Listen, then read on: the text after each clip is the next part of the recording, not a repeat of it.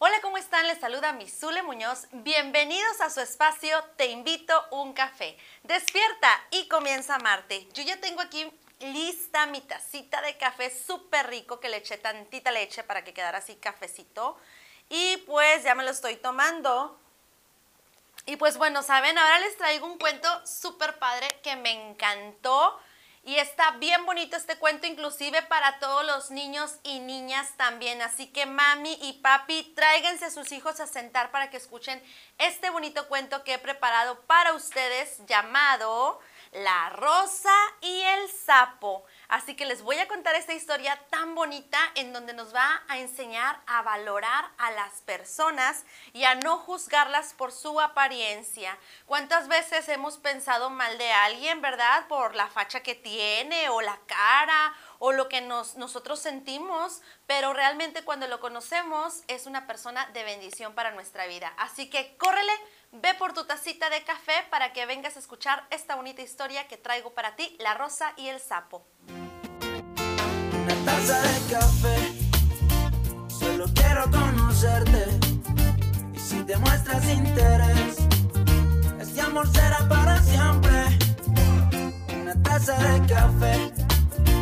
Solo quiero conocerte. Y si te muestras interés. Bueno, pues ya estamos aquí de regreso, así que quiero que escuches con atención este bonito cuento que traigo para ti. Abre tus oídos, cierra tus ojos y abre tu corazón y escucha con atención. La rosa y el sapo. Había una vez una rosa roja, muy bella. Se sentía de maravilla al saber que era la rosa más bella del jardín. Sin embargo, se daba cuenta de que la gente la veía de lejos. Se dio cuenta de que al lado de ella siempre había un sapo grande y oscuro y que era por eso que nadie se acercaba a verla ni a tocarla de cerca. Indignada ante lo descubierto, le ordenó al sapo que se marchara de inmediato.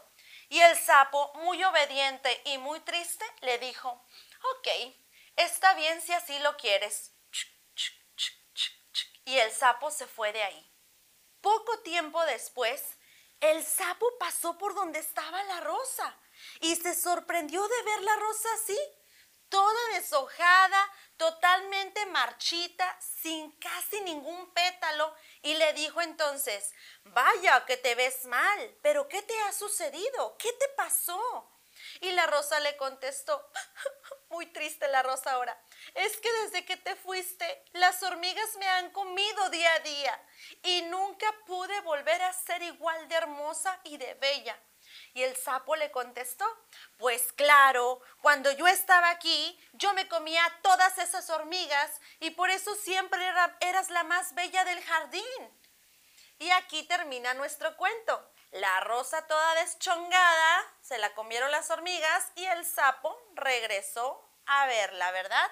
¿Cuál es la moraleja? Muchas veces despreciamos a los demás por creer que somos más bellos que ellos o simplemente porque pensamos que no nos sirven para nada. Todos tenemos algo que aprender o algo que enseñar a los demás y nadie debe despreciar a nadie. No vaya a ser que esa persona nos haga un bien del cual ni siquiera seamos conscientes. Y así sucede. Muchas veces las personas nos causan un bien, una bendición y ni siquiera somos conscientes de ello.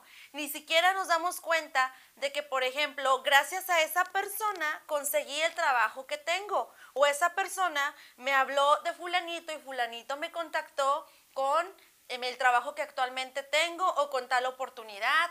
Y todos somos siempre un canal de bendición.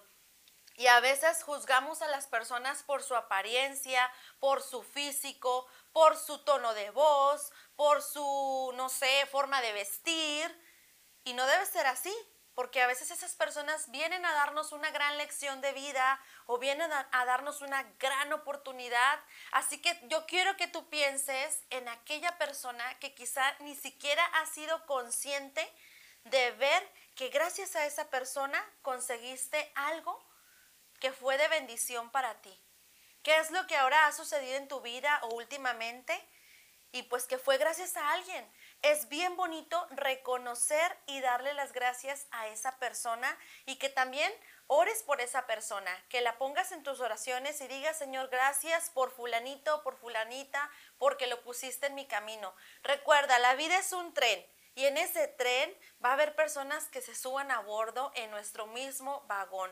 Y quizás se van a bajar después, pero para algo se subieron, para enseñarnos algo o para nosotros aprender algo de ellos o para nosotros enseñarle algo a ellos también.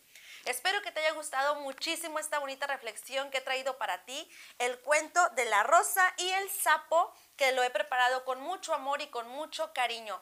Sígueme en mis redes sociales como te invito a un café by Misule en todas las redes sociales, YouTube, Facebook, en podcast, en TikTok, en Instagram, en todas las redes sociales en mi blogger para que estés enterado de más contenidos que estamos preparando para ti. Recuerda nuestra programación todos los sábados a las 11 de la mañana son cuentos de reflexión, cuentos que te van a ayudar a inspirarte, a ser mejor persona, a sacar la mejor versión de ti. También te invito todos los martes en vivo, Facebook On Live, a las 8.30 de la noche con mi serie Los Límites del Amor. Y también te veo cada jueves en el programa La Prima de mi Prima en punto a las 8.30. Ah, los martes es a las 7.30, por ahí me ando equivocando, ¿verdad? Martes a las 7.30 en vivo y jueves a las 8.30 con La Prima de mi Prima. Así que les deseo un excelente fin de semana, pásenla bien bonito y disfruten de sus amigos y de su familia y recuerden estar más cerca de Dios. Hay que buscarlo. Arrivederci. Una taza de café, solo quiero conocerte muestras interés, este amor será para siempre. Una taza de café, solo quiero conocerte.